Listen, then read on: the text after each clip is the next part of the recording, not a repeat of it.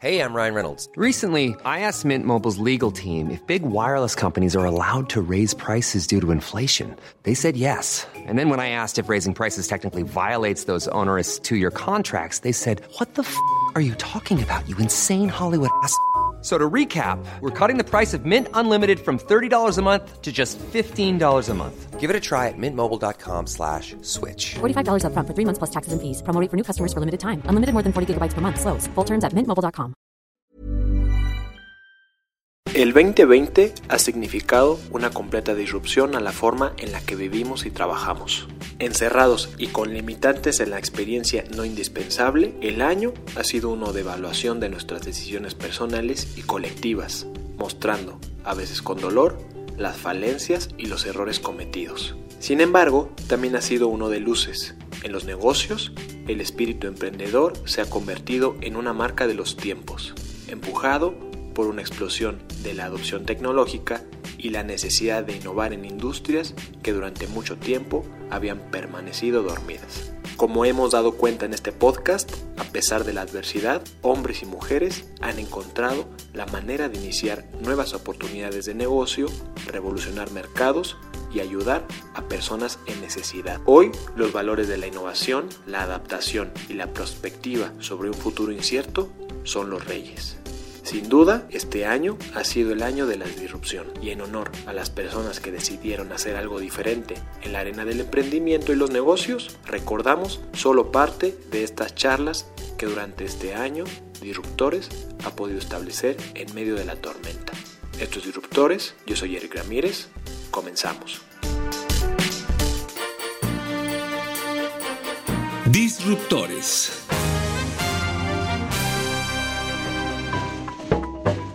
Finales de marzo hablamos con el reconocido empresario Gustavo Tomé, quien al inicio de la tormenta aseguró que existían oportunidades para aquellos que pudieran verlas. Sus palabras se volvieron profecía.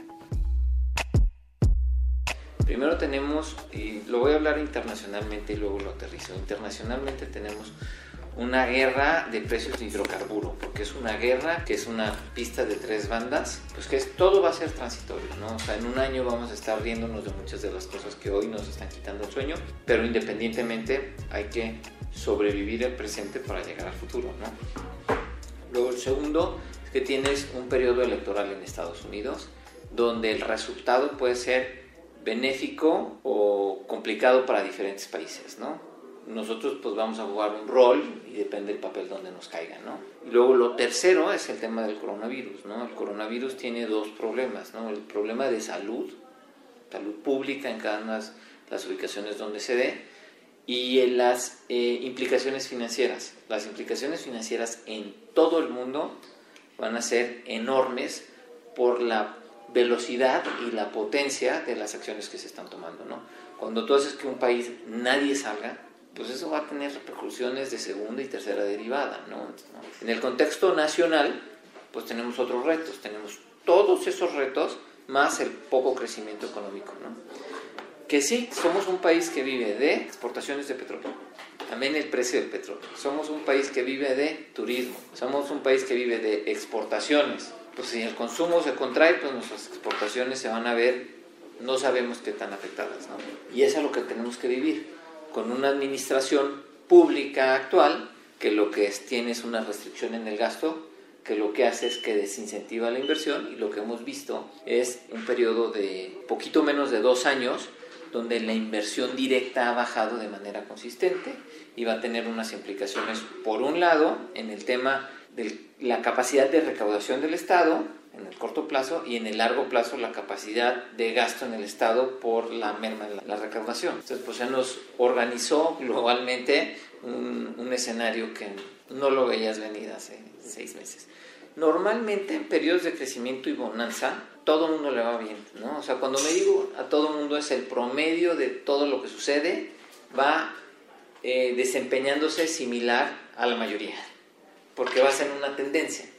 Cuando hay estos periodos y tú puedes generar una inversión cuando todo el mundo tiene pánico, es cuando realmente haces una ampliación de los resultados que tú puedes tener. Y por eso invertir en oportunidades eh, se convierte relevante en periodos como este. ¿Dónde están? Pues esa es la virtud de verlas Y la segunda es cuándo empezarlas a accionar, es depende de las oportunidades. Hay oportunidades que puedes tomar hoy en mercados de capitales y hay oportunidades que puedes tomar con mucho más tiempo porque son en mercados eh, privados donde es mucho más difícil transaccionar. Pues hay cosas que les van mejor y hay cosas que les van peor, ¿no? Y es cuando no tienes un convencimiento fundamental de largo plazo, donde decides rotar porque sabes que ya no puedes agregar valor. Donde nosotros tenemos posiciones que podemos seguir viendo, que podemos agregar valor, pues lo vamos a seguir haciendo. ¿no? Y en breve daremos un anuncio de desinversiones donde dices, oye, nuestra tesis ya se cumplió, la contribución que vamos a tener aquí es marginal y nosotros no somos operadores de contribución marginal, somos muy malos operadores de contribución marginal. Nosotros somos muy buenos operadores de generación de valor, no de contribución marginal. ¿no? O sea, nosotros no podemos comprar algo a 100 y venderlo a 101. Nosotros tenemos que comprar algo a 50, meterle mucha cabeza y tratar de venderlo en 100. Esa es como que nuestras tesis de inversión. Durante el año pudimos hablar con los directores de tres importantes fondos de Capital Venture y que al igual que Gustavo, Luis X Barrios de Arcángeles, Nicolás Escasi de Cassette Ventures y Daniel Cosío de Village Capital, vieron frente a ellos más que una crisis, un Blue Ocean llámale coronavirus, llámale, llámale ciclo económico, llámale depresión, llámale burbuja, recesión y lo que quieras. Lo que sí es que cuando hay crisis siempre hay oportunidades. Claramente hay que saber olfatearlas, hay que saber dónde están, pero tampoco es ciencia oculta, vamos, no es rocket science, como dirían allá afuera. No tienes que ser un astrofísico para saberlo, un experto en Wall Street para entenderlo. En tu vida cotidiana, ¿qué ha cambiado? Nada más reflexionan, ¿qué has cambiado? ¿Qué has usado nuevo que no usabas antes? y que ahora ya te estás volviendo un usuario asiduo. Teleconferencias, videollamadas, los famosos cuarantinis, ¿no? Este, el tener tus fiestas este, eh, para mantener ese espíritu social con tus amigos o familiares, con una copita de vino, un martini, lo que te guste tomar, ¿me entiendes? Entonces no es, no es de sabios tampoco, ni es de genios, el saber que un Zoom, un Google Meet, o sea, Meet de Google, firmas electrónicas, qué estás usando de apps en tu celular, pedidos a domicilio, pedidos de súper. Eh, eh, eh, entonces, ¿qué está creciendo? El e-commerce.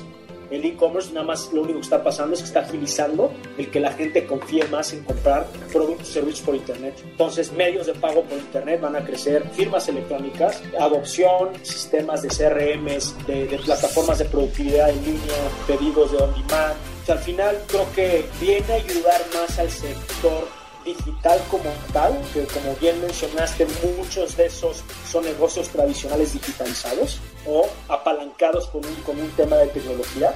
Pues sí, esos negocios que están apalancados con mucho software, que los vuelven muy eficientes, van a beneficiarse significativamente en la adopción de, de, nuevos usuarios porque antes no tenían, que antes no veían necesario. A la fecha hemos lanzado 51 campañas, 53 campañas. En los próximos tres meses vamos a estar lanzando 12 nuevas oportunidades de inversión increíbles de la región latinoamericana que la mayoría de ellos tienen un gran impacto, ¿no? Y si quieres ser millonario, impacta a un millón de personas. Quieres ser millonario, impacta a un billón de personas. Y ustedes pueden ser contribuyentes a ese, a ese impacto y ayudar a cambiar y erradicar corrupción, a quitarles poder a los oligopolios y a los gobiernos que controlan populismo por falta de educación, falta de salud, falta de muchos servicios, que hoy la clase creciente año con año en la población global demanda todos estos servicios que ellos, los oligopolios y los gobiernos, no se dan abasto, no tienen capacidad de atenderlos de manera correcta y digna para mejorar la calidad de vida. Todo esto es lo que a mí me motiva a crear Arcángeles y esa es la misión de Arcángeles, no es el transaccionar y el ser aquí el banquero o el que tiene una fintech, no va por ahí.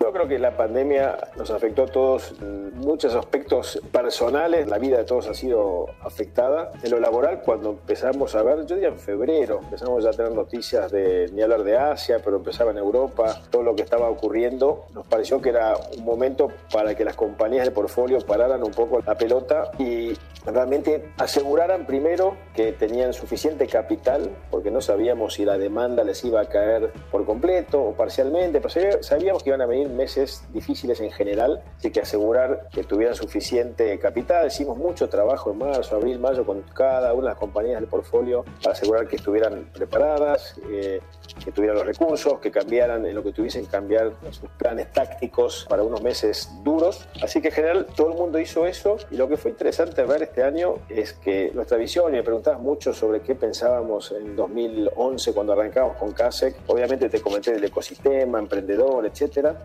pero lo otro que veíamos en ese momento, en base a nuestra experiencia con Mercado Libre, era que el mundo se estaba tornando aceleradamente digital. Entonces veíamos, iba a haber muchísimas oportunidades por esa tendencia, por ese viento de cola ya desde 2011, 12, 13, 14, y lo veíamos viendo, lo veíamos demostrando y nos imaginábamos lo mismo hacia el futuro. La pandemia aceleró eso de una manera dramática. Y eso lo vemos en nuestros hábitos diarios, la cantidad de cosas que hemos hecho este año diferentes la cantidad de gente que nunca tenía una cuenta bancaria digital y que iba a la sucursal y dejó de hacerlo, o que compraba en el supermercado y se iba caminando al supermercado y como ahora comprar de su casa. Entonces yo creo que hubo cambios de tendencia y entonces, en nuestro sector, que invertimos en ese tipo de compañías, después de dos, tres meses que todo el mundo estaba tratando de entender dónde estábamos parados, en general, en casi todos los casos, hemos visto una aceleración muy, muy sustancial de los negocios. Entonces, lo que está pasando ahora o lo que va a pasar el que viene es lo que tal vez imaginábamos para dentro de dos o tres años.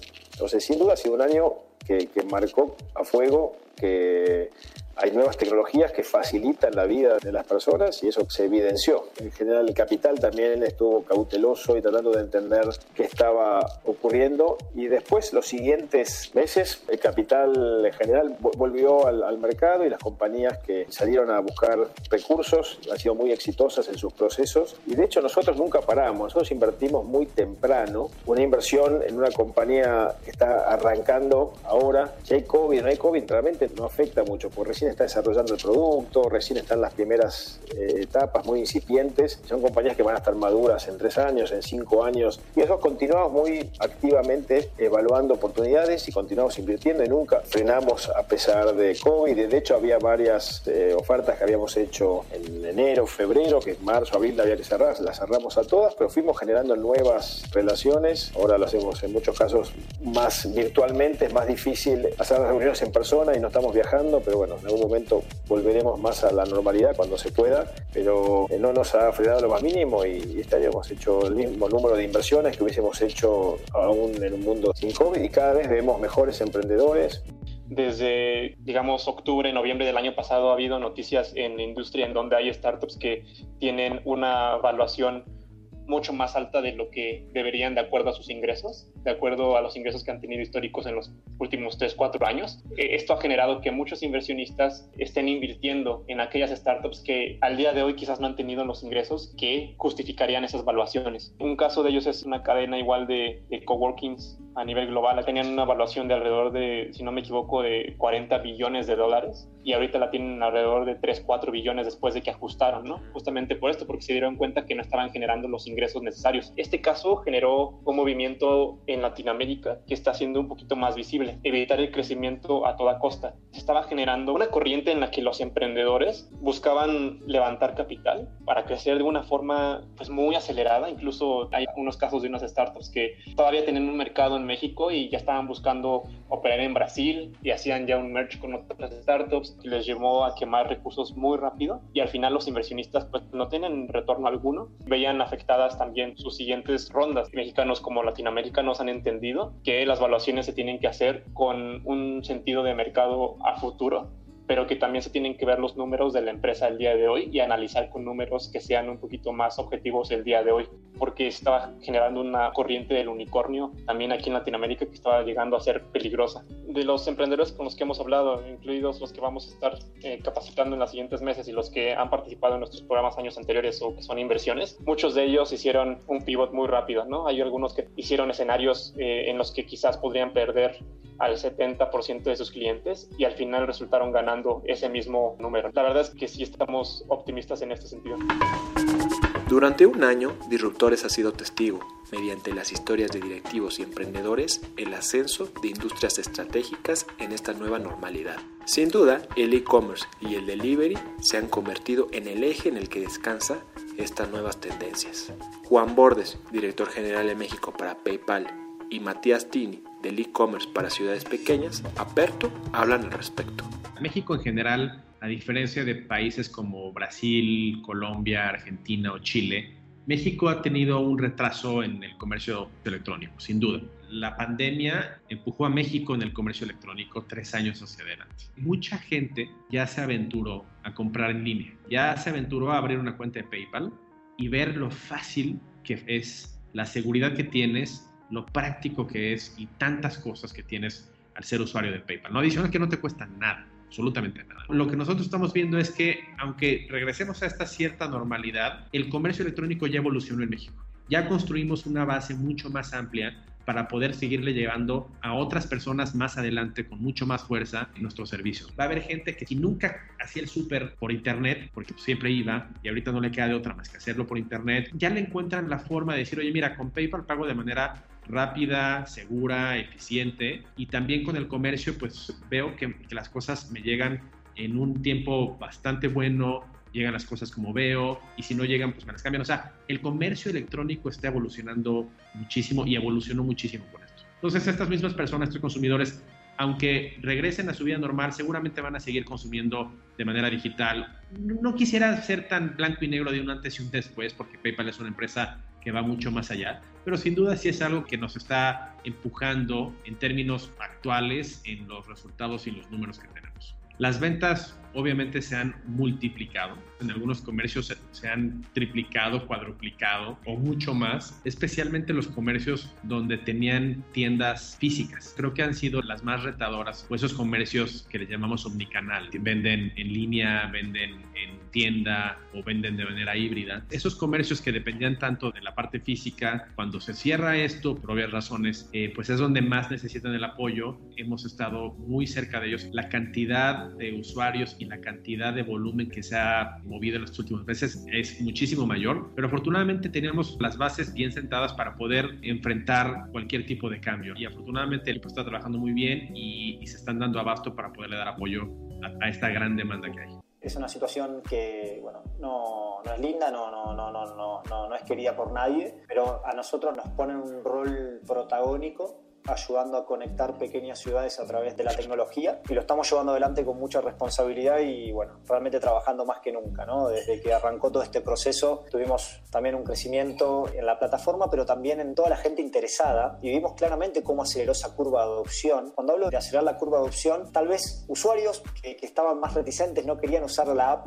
todavía porque no veían valor, la empezaron a usar. Tal vez comercios, eh, los hemos contactado, no querían estar en la plataforma, nos han venido a buscar queriendo estar en la plataforma para vender sus productos. Vimos en las secciones donde tal vez había un comercio que solamente estaba en la sección de vitrina para ofrecer sus productos y algo de compra, pero nosotros teníamos para hacer, por ejemplo, pedidos de comida y la parte de delivery solamente estaba en, en, en, food ordering y tuvimos que hacer unos cambios para que otro tipo de comercios que no hacían entregas, de repente ahora parte de su personal que estaba ocioso hacen entregas, entonces se quisieron sumar a ese segmento de la plataforma. Sobre todo lo estamos viendo en nuestra nueva sección de compra grupal, que le llamamos que es compras de productos de primera necesidad. En cierta manera va a caer el consumo, está cayendo y en próximos meses mismo también el poder adquisitivo y la gente lo está centralizando en compras de productos productos de primera necesidad, lo que realmente necesita. Y no solamente la necesita comprar, sino que le llegue al hogar. Entonces vimos cómo esta función que nosotros ya la veníamos analizando, vimos que era el momento ideal para lanzarla con pandemia, la lanzamos en plena pandemia, hoy la tenemos activa en tres ciudades. Y no solamente estamos viendo cómo le agregamos valor al que compra, que hace el pedido y le llega a su domicilio, sino a los que se suman como líderes de comunidad. Pueden ser personas físicas o mismo comerciantes, que le estamos dando también un ingreso extra, co cobran una comisión por eso. Y mucha gente que está en un mal momento lo necesita, le gusta para sentirse bien, se está sumando como líder. Y mismo también los propios comerciantes, que tal vez son de segmentos que no pueden abrir o no están teniendo ventas, se transforman en líderes y ya tienen su cartera, tienen sus redes sociales, tienen su comunidad fidelizada y se suman como líderes de comunidad, repartiendo y generando ventas en lo que es productos de primera necesidad. La verdad que esto nos entusiasma, pero no solamente creemos que, que va a pasar ahora en época de COVID, sino que se va a mantener. Nosotros vemos que mínimo en próximos 12, 18 meses la gente se va a focalizar mucho en compras digitales desde el hogar, pero de productos de primera necesidad. Y bueno, ahí creo que creemos que estamos agregando un gran valor. Y si el e-commerce crece, crece también la industria de la logística y los servicios de última milla para hacer llegar estos productos.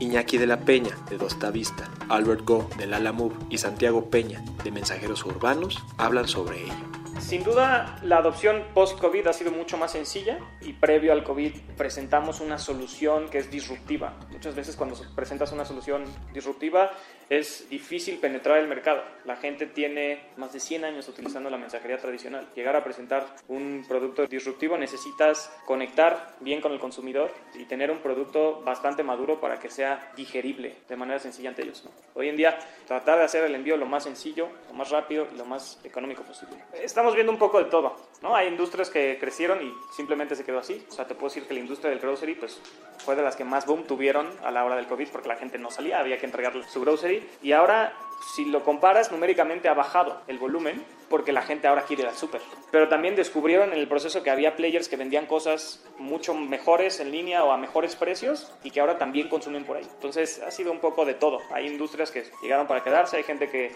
entendió que podía comprar las pijamas en internet y era más fácil que ir a Liverpool a comprarlas y hoy compra y comprará sus pijamas por internet.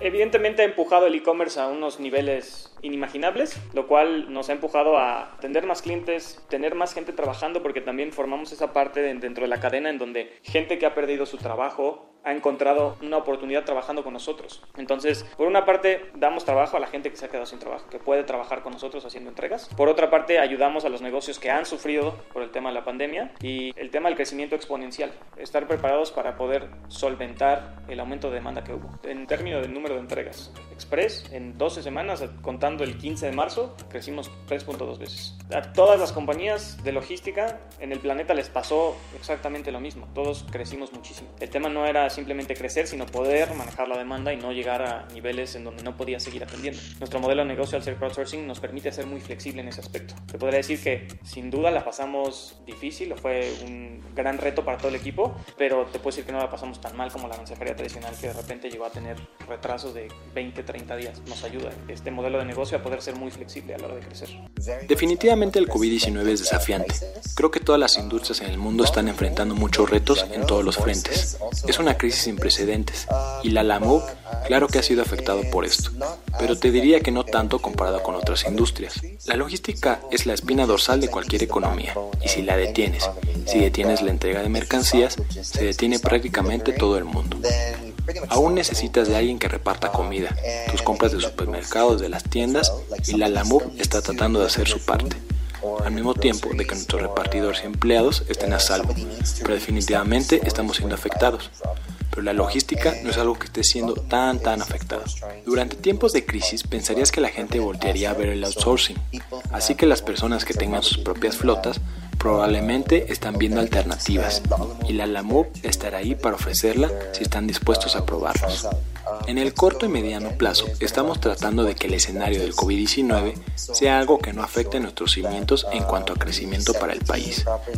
México es uno de nuestros mercados más importantes y tratamos de asegurarnos de establecer apropiadamente al equipo independientemente si están trabajando desde casa o no.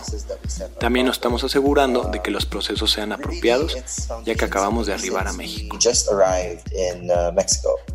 Um, longer term, definitely, there's a lot of opportunity in Mexico City. Um, looking at the city, traveling around over there, um, I think that. En el largo plazo, definitivamente hay muchas oportunidades en la Ciudad de México. Viajando en ella, creo que hay mucho potencial y la LAMOB puede tener un rol muy potente en hacer crecer la economía, la industria local y los pequeños negocios. Y también participando en la cultura empresarial. La adopción tecnológica es relativamente baja comparada con Estados Unidos o China, pero creo que es solo cuestión de tiempo y la LAMOB creo que jugará un rol crucial en educar al mercado que quiera meterse al mundo de las startups. Cheers.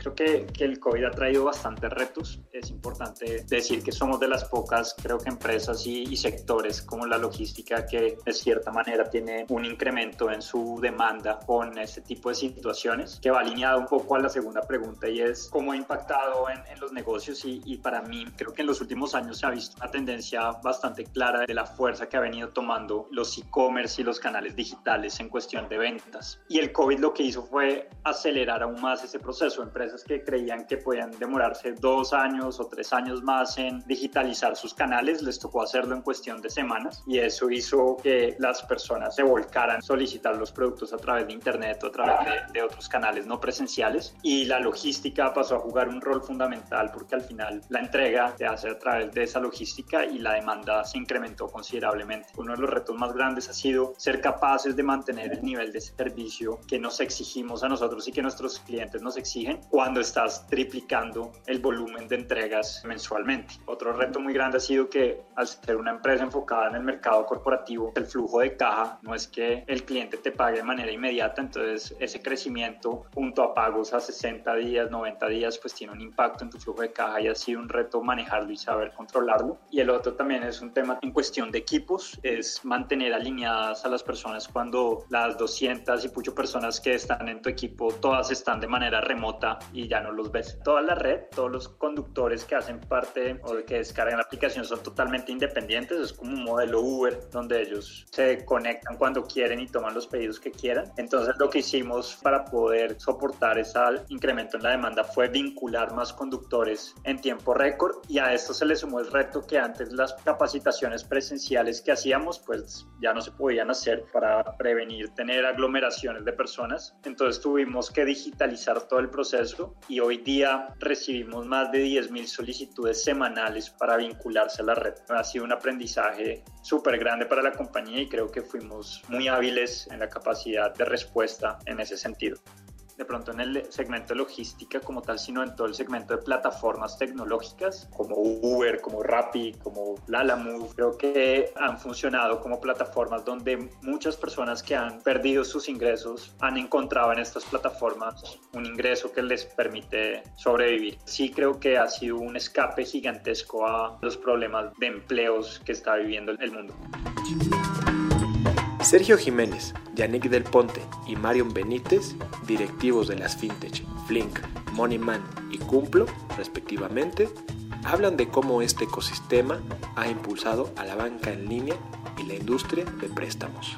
Para nosotros ha sido algo bastante sorprendente. Teníamos claro que entrar a un tema de cuarentena iba a inhibir el uso del, del efectivo y los medios de pago iban a volver pues, algo esencial. La verdad es que no esperamos un crecimiento como el que tuvimos en marzo y abril. La verdad es que la apertura de cuentas creció un poquito más del 35% de un día a otro y se mantuvo así de marzo a abril. Pero lo que nos empezó a llamar muchísimo la atención fue el comportamiento del cliente con su dinero y con su tarjeta. Pasaron de usar el 95% del dinero que tenían en la cuenta todos los meses y usarlo para comprar a empezar a generar metas de ahorro y en la base total de usuarios que teníamos teníamos alrededor de 43% de ese total de usuarios tenía una meta de ahorro. Después en marzo empezamos a ver que ya era más del 100% de nuestros usuarios, o sea que había usuarios que tenían más de una meta creada y, y, eso para nosotros fue totalmente sorprendente. Ahorita en promedio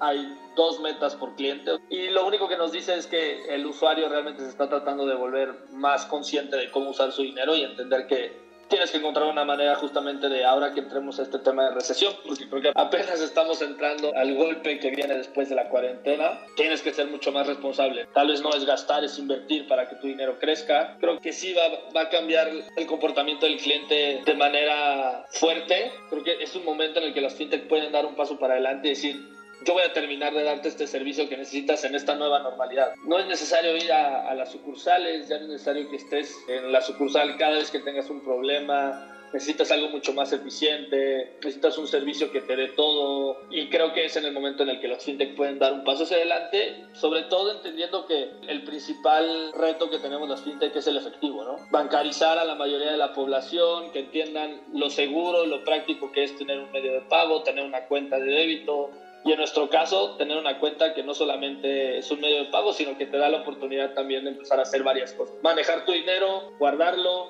ahorrarlo, invertirlo, enviarlo. O sea, creo que empezamos a generar un ecosistema alrededor de, esta cuenta que este estándar de producto financiero adecuado para esta nueva normalidad.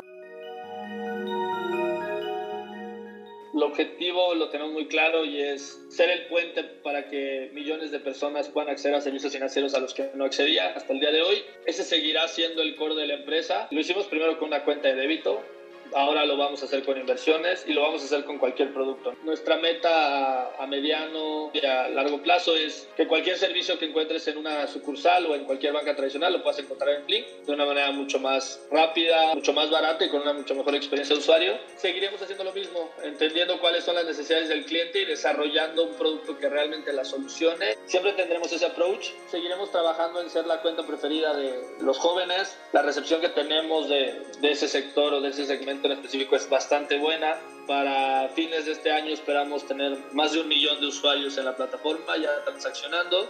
Nuestras metas son bastante agresivas. En los próximos cinco años queremos ser uno de los cinco bancos retail más grandes del país y creemos que esta es la manera adecuada, escuchando al cliente, al cliente y haciéndolo partícipe de la construcción de, del servicio financiero. ¿Qué te gustaría? ¿Cómo crees que lo necesitas? ¿Cuáles son tus problemas? Y en base a eso construir creo que, eso genera una sinergia positiva y, es un ganar-ganar. Eso es lo que debe tener como esencia un servicio financiero. Estar acorde a las necesidades del cliente y estar al servicio del cliente y no comiéndole las costillas. Mucho de nuestro mercado lo toma para, para emergencias y ahorita con toda la situación, eh, tanto en la alerta sanitaria como en la parte laboral ¿no? de muchas de las empresas, eh, sí esperamos un, un repunte en, en el número de visitas y en el número de aplicaciones por un lado, y por el otro lado, eh, a nivel empresa, pues tenemos que ser cuidadosos eh, tratando de entender eh, hasta dónde puede llegar esto.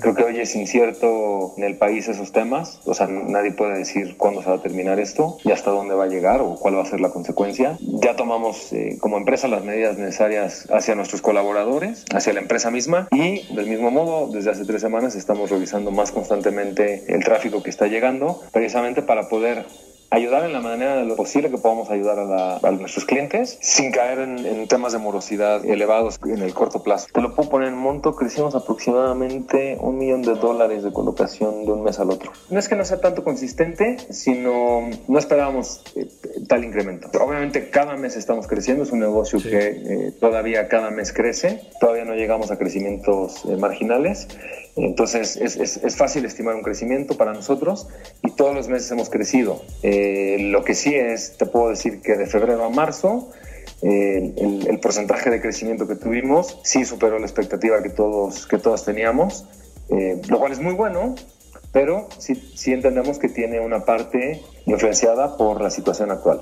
Sí, claramente es, es, es complicado eh, prestar, sobre todo en momentos eh, como los actuales, porque pues la, ansiedad y el pánico hacia todo el mundo es, es mucho mayor que en una situación normal. No te puedo dar mucho detalle, lo que sí te puedo decir es, estamos trabajando en estrategias precisamente para ayudar a nuestros clientes eh, que conllevarán obviamente reducciones en sus pagos, reducciones en las extensiones, eh, en fin, estamos trabajando toda una estrategia para poder ayudarlos y apoyarlos y, por el otro lado estamos trabajando con, con todos nuestros, eh, nuestros scores para, para, para, poder minimizar el impacto que pudiéramos tener. Queremos entender un poquito los modelos que estaríamos sacando a mercado en el muy corto plazo para poder sobrellevar eh, esta situación por los siguientes dos o tres meses. No nada más en México, eso cabe, cabe resaltarlo, esto nos, nos, pegó de manera mundial. En todos los países donde está Moniman eh, se está haciendo el mismo ejercicio y el mismo esfuerzo.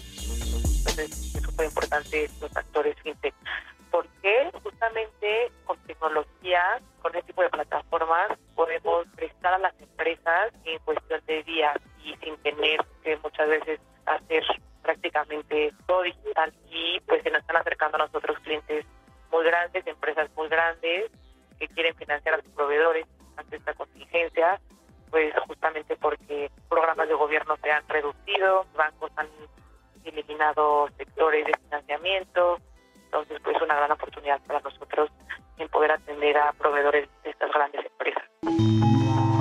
La pandemia ha sido sinónimo de trabajar en casa y también incertidumbre laboral. Guillermo Brachiaforte, de la plataforma global de freelance y trabajo a distancia Workana, así como Luis Fernando Gómez, de Woke, y Courtney McColgan, de la plataforma de administración de recursos humanos Runa, hablan de estos tiempos raros y su impacto en la forma de trabajar.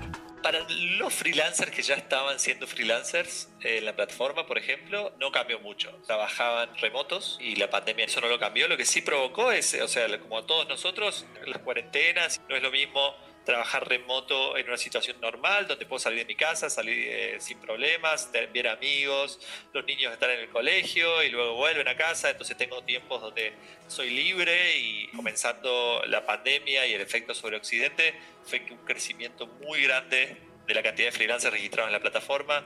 Nosotros estábamos eh, en un total de 3 millones de freelancers en Workana empezando la pandemia, hoy estamos en 3 millones 300 mil, eh, la diferencia es 100 mil nuevos registrados todos los meses. Nosotros normalmente eran de 50 mil y 60 mil nuevos freelancers registrados en la plataforma cada mes por la parte negativa de perder el trabajo o porque se encuentran en casa y no pueden ir al trabajo. Entonces eso lo estamos viendo. También vimos que muchos freelancers que estaban inactivos en la plataforma volvieron a estar activos. Pasamos de 110.000 freelancers activos en la plataforma todos los meses a más de 200.000. Hay un quiebre a partir de la pandemia en donde se entiende el trabajo remoto de otra forma. Mucha gente descubrió, ok, esto se puede hacer. Incluso en una pandemia esto es mejor que tal vez ir todos los días al trabajo y viajar una hora y media de ida y una hora y media de vuelta que en muchos casos en ciudades como Buenos Aires o imaginen Ciudad de México es muy normal. Al momento de tenerlo sobre la mesa, lo, empiezo a elegir.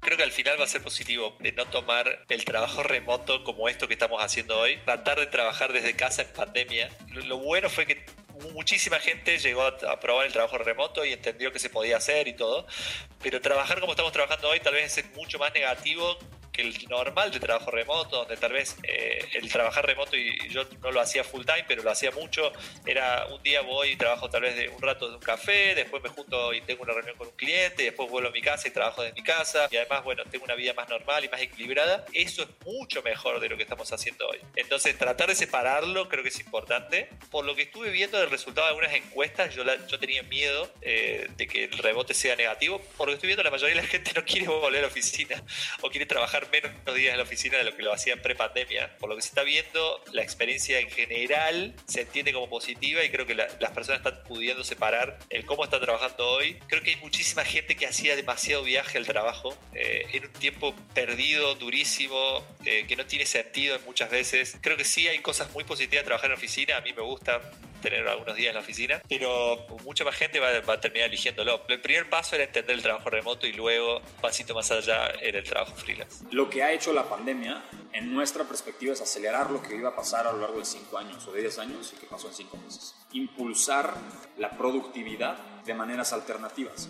Primero que nada, tenemos una limitante de movilidad. Esto implica que ahora la gente, las empresas, reidentifiquen sus necesidades espaciales según la productividad que han alcanzado en estos últimos seis meses de cuarentena. Muchas de las empresas han sido productivas, aquellas obviamente empresas que no necesitan de trabajo físico, trabajo en sitio. Y lo que ha hecho esto, enfatizar en la oportunidad real del trabajo independiente y del trabajo remoto para todos. La gente partiendo desde una necesidad espacial va a empezar a depender muchísimo más en herramientas de gestión de trabajo remoto. Al mismo tiempo, muchas empresas se van a ir dando cuenta que puede ser que no necesiten a tantas personas, pues obviamente presenta una gran oportunidad para la solución que nosotros tenemos en cuanto a recolocación de todo el flujo operativo espacial para empresas grandes y para individuos y representa una gran oportunidad en cuanto a, digamos, satisfacer la oferta de profesionales que pueden brindar un servicio desde nuestra plataforma. Lo que creemos que va a pasar es un poco el mismo escenario que te mencionamos, el requerimiento de las empresas hoy en día de contratar equipos de trabajo independiente. Empresas están dejando edificios o están dejando lices grandes por espacios más reducidos y oportunidades más dinámicas.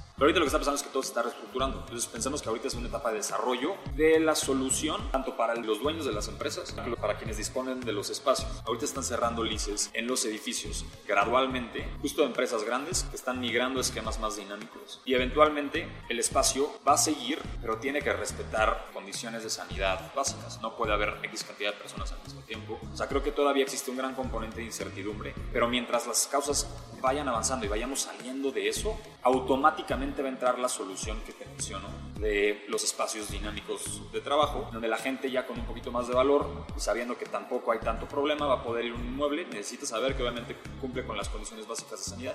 Hay empresas que van a utilizar lugares específicos en momentos específicos y pues tener un esquema muchísimo más disruptivo de formato de trabajo. Creo que COVID para nosotros, como muchos, fue un golpe fuerte porque nadie sabía lo que iba a pasar y para algunas meses ahí estamos parados, pero después de este parado empezamos a ver mucha más adopción de tecnología. Específicamente ahora, muchas empresas ahora están pensando en 2021, qué vamos a hacer en 2021 y claramente remote work, claramente digitalización son tendencias súper, súper fuertes. Entonces, muchas empresas están empezando a tocar nuestra puerta de ver, bueno, quiero adoptar una tecnología, este, no solo como de recursos humanos, pero todo el ciclo de vida de un empleado, quiero meter tecnología en esto. Entonces, ¿cómo lo hago? Y un HRIS como nosotros tenemos, un software de nómina como nosotros tenemos, o ATS, Applicant Tracking System, que no tenemos, o tools de colaboración, todas las, las herramientas tienen que hablar y mucha gente están ya pensando en esto y evaluando opciones para, para adoptar para 2021. Creo que la gente piensa que solo las empresas de tecnología usan Runa. 85% de las empresas que usan Runa no son del mundo de tecnología. También como me importa las empresas que son como Outsourcer X, que está apoyando con 3.000, 5.000 este, empleados usando la plataforma, ¿no? Siempre las empresas de tecnología este, nos ayudan de forzar la adopción de tecnología y son más dispuestos de usarlo, pero creo que la nómina es tan pesado que todos quieren una mejor solución. Nadie le gusta pagar la nómina como están haciéndolo hoy en día.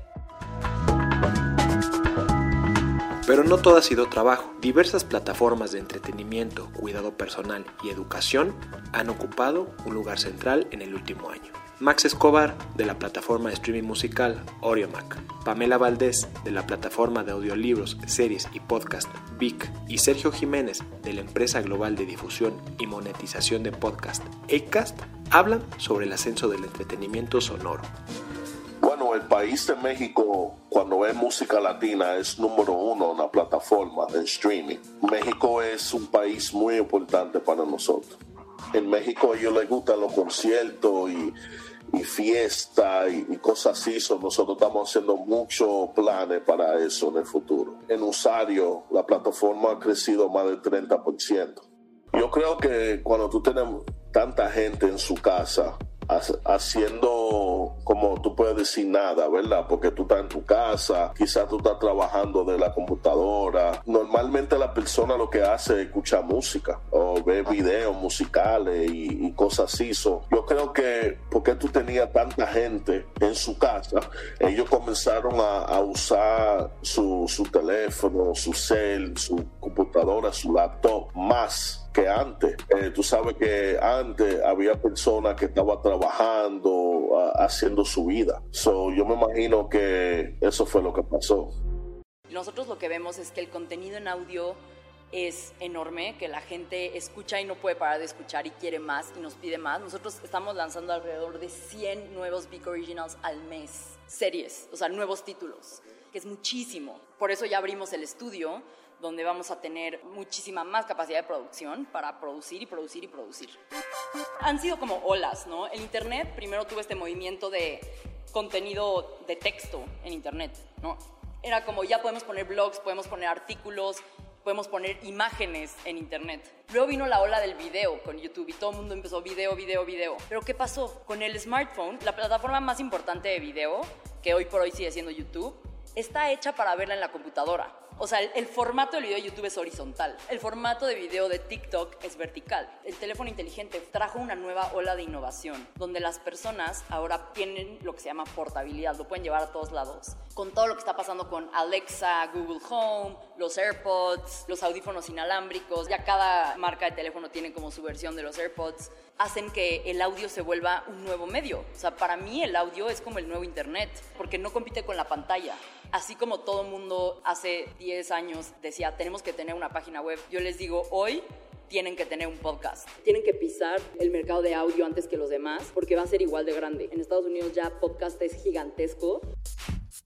Vivimos en un mundo que también tiene mucho desarrollo en video, pero siempre el audio tiene algo que es mágico. Y cuando hablamos de video hablamos desde efectos especiales hasta narración de historias. El resurgimiento del podcast es un producto que tiene más de 10 años, que Apple lanzó la aplicación de podcast. Pero realmente el resurgimiento importante viene hace más o menos 5 años con el lanzamiento de una serie que se llama Serial en Estados Unidos, que la hizo la radio pública, rompió récords de audiencia. Y eso le dio pie a mucha narrativa. Tenemos que entender cómo nacen los podcasts en un mundo donde no había todavía un Wi-Fi, tú descargabas los contenidos en tu iPod y los consumías on demand, a diferencia de lo que pasa hoy que ya prácticamente más del 80% lo consume en línea. México tiene una gran historia de audio, somos una cultura que nace de contar historias y que nace de escuchar historias en la radio y que de ahí se van llevando. Tiene otra gran característica, es más barato que hacer que video, o sea, no necesitas más que un micrófono o un teléfono para hacer. Y eso lo que hace es que le da una gran capacidad a los generadores de contenido de generar narrativa. Y luego, pues la gente también tiene, quiere entretenerse de maneras distintas, y más durante la pandemia. Y esto es un fenómeno que pasó a nivel mundial. Nosotros medimos por ahí de finales de marzo. Tenía 15 días el lockdown básicamente a nivel mundial. Y en esos primeros 15 días la audiencia de podcast creció 7%. Habíamos visto un crecimiento de 1.200 capítulos que hablaban de COVID desde enero a marzo. La gente empezó a consumir más podcast. Cambió sus hábitos de consumo entre semana en los tiempos de traslado de 7 a 9, de 5 a 7, 8 de la noche. Lo que se hizo fue ese, ahora que sí se aplanó la curva y se empezó a consumir de forma más estable durante entre semana. No había esos picos y creció el, el, consumo de contenidos en fin de semana. Algo que también fue maravilloso fue cómo fue cambiando la gente sus hábitos de consumo durante la pandemia, de, de empezar a consumir con, contenidos mucho más científicos y de descubrimiento y de medicina por todo este proceso de la pandemia, hasta pasar por procesos más de comedia, más de entretenimiento, relajación, meditación y de wellness. Y mucho contenido se murieron, o sea, no había deportes, no había podcast de deportes.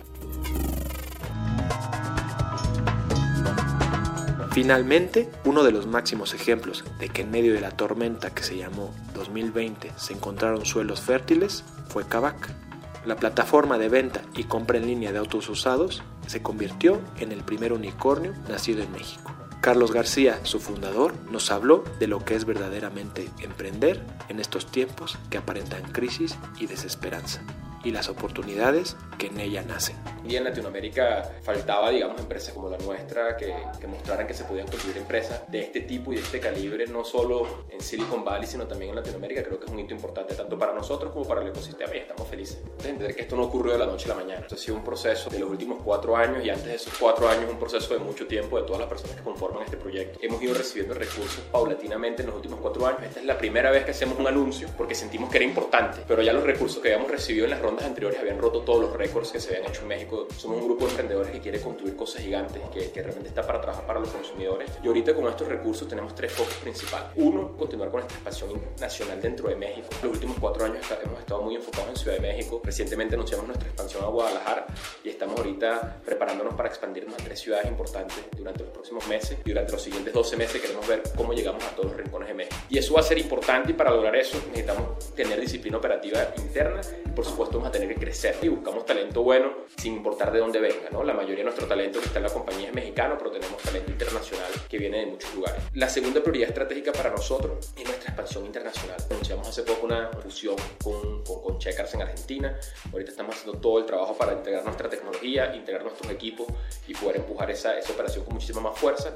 Y adicional estamos construyendo un hub de tecnología donde vamos a albergar a más de 300 desarrolladores eh, que estamos ahorita en el proceso de reclutar. Talento internacional va a crecer a través de nuestra expansión de Argentina. Y vamos a hacerlo, estamos dando los primeros pasos hacia Brasil, que es el mercado más importante de Latinoamérica desde un punto de vista de tamaño, para poder estar ahí el primer trimestre del año. Y nuestra tercera prioridad es nuestra tecnología de financiamiento. Kavak no es solo un lugar para comprar y vender autos, también financiamos, apalancando, digamos, a nuestros socios, a bancos, pero también tenemos nuestro propio banco que se llama Kavak Capital, y ahorita vamos a reforzar la tecnología y nuestras capacidades para a través de la inteligencia artificial poder elegir a quién financiar y cómo financiar y poder escalar ese ofrecimiento. Todos estos recursos tienen ese digamos el, el posicionamiento estratégico de lo que estamos haciendo y, y, sabemos que la fórmula, las grandes empresas no nacen de grandes ideas, las grandes empresas nacen de grandes ejecuciones. Nosotros tuvimos la visión de poder elegir un mercado grande con un problema sumamente robusto que realmente necesitaba una solución fuerte porque estábamos en un mercado donde el 90% de las personas que transaban en ese mercado eran personas como tú, como yo, como nosotros, que no, no tenían idea. Estaban expuestas a fraude, estaban expuestas a asesinatos, a todo tipo de cosas y nosotros salimos con una propuesta que realmente evitaba todo ese tipo de cosas. Pero lo que hizo que esto fuese la realidad hoy y lo que va a hacer que sea la realidad en el futuro es el equipo que hemos conformado. Lo mejor que hemos hecho no es traer gente buena,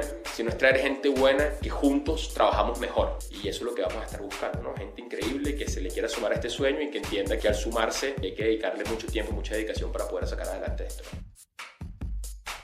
Y cuando pensamos en Kavak, nunca hemos pensado en construir un negocio que vendamos metales, ¿no? Vender y comprar carros. Nosotros hemos pensado en construir un negocio donde construyamos relaciones con nuestros clientes tenemos que abarcar todas las necesidades que tiene el cliente dentro de nuestra industria. Entonces siempre fue la visión inicial. Lo que ha ocurrido es que hemos ido materializando esa visión. Hemos ido construyendo capacidades de pricing y de compra para poder comprar los carros y poder predecir en qué precio se van a vender. Hemos ido desarrollando capacidades para poder recondicionar esos autos y invertirle a cada auto que compramos entre 10 y 20 mil pesos para poder venderlo en excelentes condiciones. Hemos ido desarrollando capacidades tecnológicas para que los clientes puedan entrar a una plataforma y encontrar más de 3.000 autos y comprar el auto que gusten desde la comodidad de su casa con todas las garantías necesarias, apalancado digamos de esa misma capacidad de reacondicionamiento y de manejo de flota que construimos y hemos ido desarrollando capacidades para financiar digamos estas ventas.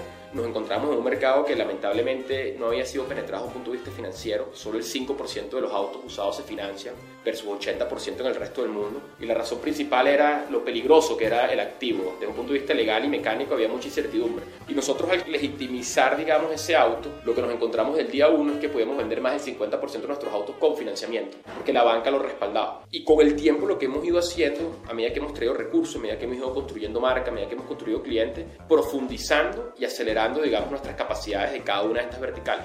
No ha existido un cambio, digamos, de la visión y de lo que queríamos construir. Lo que está ocurriendo es una profundización de completar esa visión. Apenas vamos a salir a jugar, apenas vamos a salir, digamos, a, a dejar una huella fuerte y, esto es un buen comienzo, pero es un comienzo sin lugar a dudas.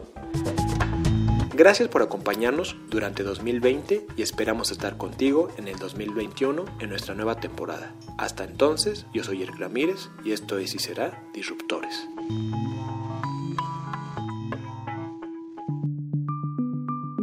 Esta es una producción de la Organización Editorial Mexicana.